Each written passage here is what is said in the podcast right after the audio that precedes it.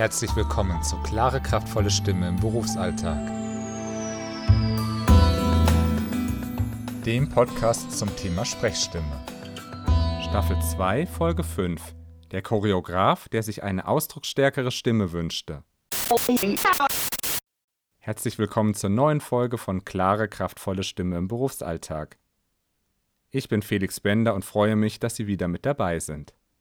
Eine ausdrucksstarke Stimme, was ist damit gemeint? Ist das eine ausdrucksstarke Stimme? Oder ist das eine ausdrucksstarke Stimme? Oder doch eher das? Das ist sicherlich Geschmackssache. Jedenfalls kam neulich ein Choreograf auf mich zu und meinte, immer dann, wenn er Anweisungen gibt, dann fühlt er sich so, als hätte seine Stimme keinen Ausdruck, als könnte er das, was er ausdrucken möchte, nicht rüberbringen. Nun wohnte er relativ weit weg von Siegen, das heißt, wir haben uns entschieden, da über Skype zu trainieren. Das hat auch sehr gut funktioniert, denn wir haben wieder sehr viel an der Eigenwahrnehmung gearbeitet. Das ist ja das Tolle an dem Ansatz, den ich vermittel. Sie werden in die Lage versetzt, sich selber Hinweise zu geben, damit ihre Stimme sich so anfühlt und letztlich damit so klingt, wie sie das gerne haben möchten. Sicherlich immer in den Rahmen der persönlichen Möglichkeiten, also Beispiel, wenn ich jetzt sagen würde, ich möchte gerne wie eine Operndiva sprechen und das dauerhaft, dann müsste ich sagen, das funktioniert nicht. Dafür bin ich einfach nicht gebaut. Wir haben schon eine mittlere Sprechstimmlage. Stellen Sie sich vor, Sie kauen etwas Leckeres mit offenem Mund. Njam, njam, njam, njam. Das in etwa ist Ihre mittlere Sprechstimmlage. Das heißt, das ist der Ton, wo Ihr Körper sich besonders wohl fühlt. Sie können natürlich von dieser mittleren Sprechstimmlage ausgehend nach oben und auch wieder nach unten gehen. Aber eben in einem gewissen Rahmen, zumindest wenn Sie längere Zeit so sprechen möchten. Auch im Gesang ist das so, nicht jeder kann jede Tonlage dauerhaft singen, vielleicht eine Zeit lang, aber nicht dauerhaft. Da kann man sich richtig gehend die Stimme kaputt singen und so kann man sich auch die Stimme kaputt sprechen, wenn man dauerhaft so spricht, wie es der Stimme gar nicht gut tut. Jeder hat auf jeden Fall ordentlich Möglichkeiten und so haben wir auch mit dem Choreografen gearbeitet. Wir haben erstmal ausprobiert, was ist denn seine mittlere Sprechstimmlage und siehe da, die war tiefer als er dachte. Er sprach immer unnatürlich hoch, also für seine Stimme unnatürlich. Das war dadurch sehr anstrengend für ihn und auch für seine Zuhörer, denn Zuhörer haben ein Gefühl dafür, ist das die natürliche Stimme oder nicht.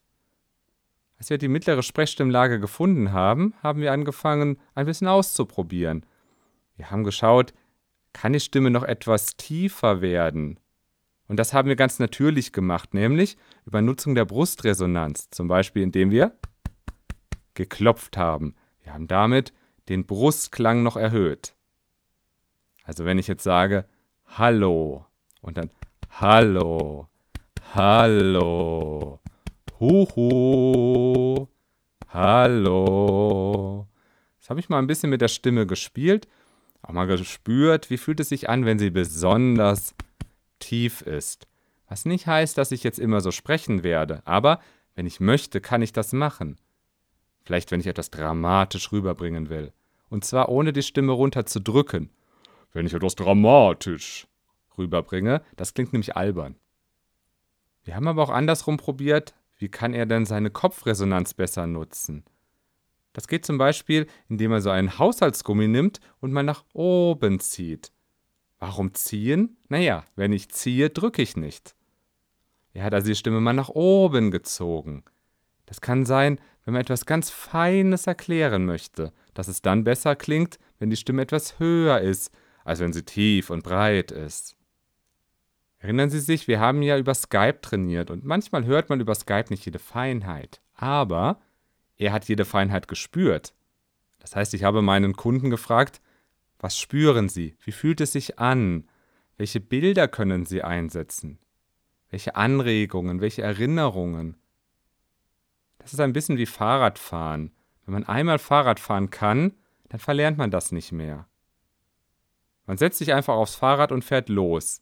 Wenn man um die Kurve fahren möchte, dann denkt man einfach, ich möchte jetzt um die Kurve fahren. Und so kann man auch mit seiner Stimme trainieren. Das ist natürlich ein Prozess. Immer wieder Anregungen geben, immer wieder Bilder.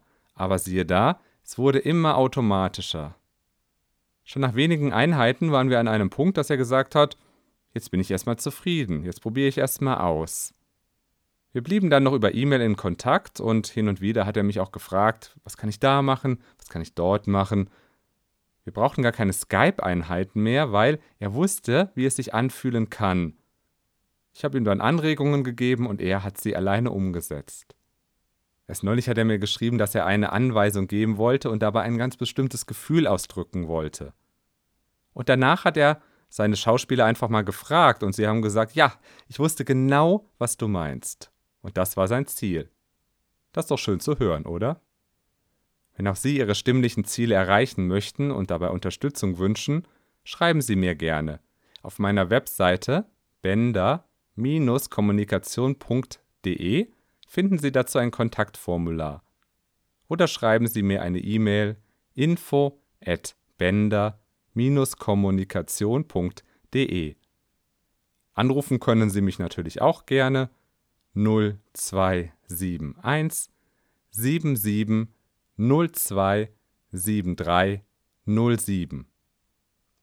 Wenn Sie aus einem Land anrufen außerhalb Deutschlands, wählen Sie einfach plus 49 davor und lassen Sie die erste Null weg. Denn egal wo Sie sitzen, wir können immer gerne per Skype und per E-Mail trainieren. Wenn Sie mögen, hören wir uns in zwei Wochen wieder, dann gibt es eine neue Folge von Klare, kraftvolle Stimme im Berufsalltag. Bis dahin.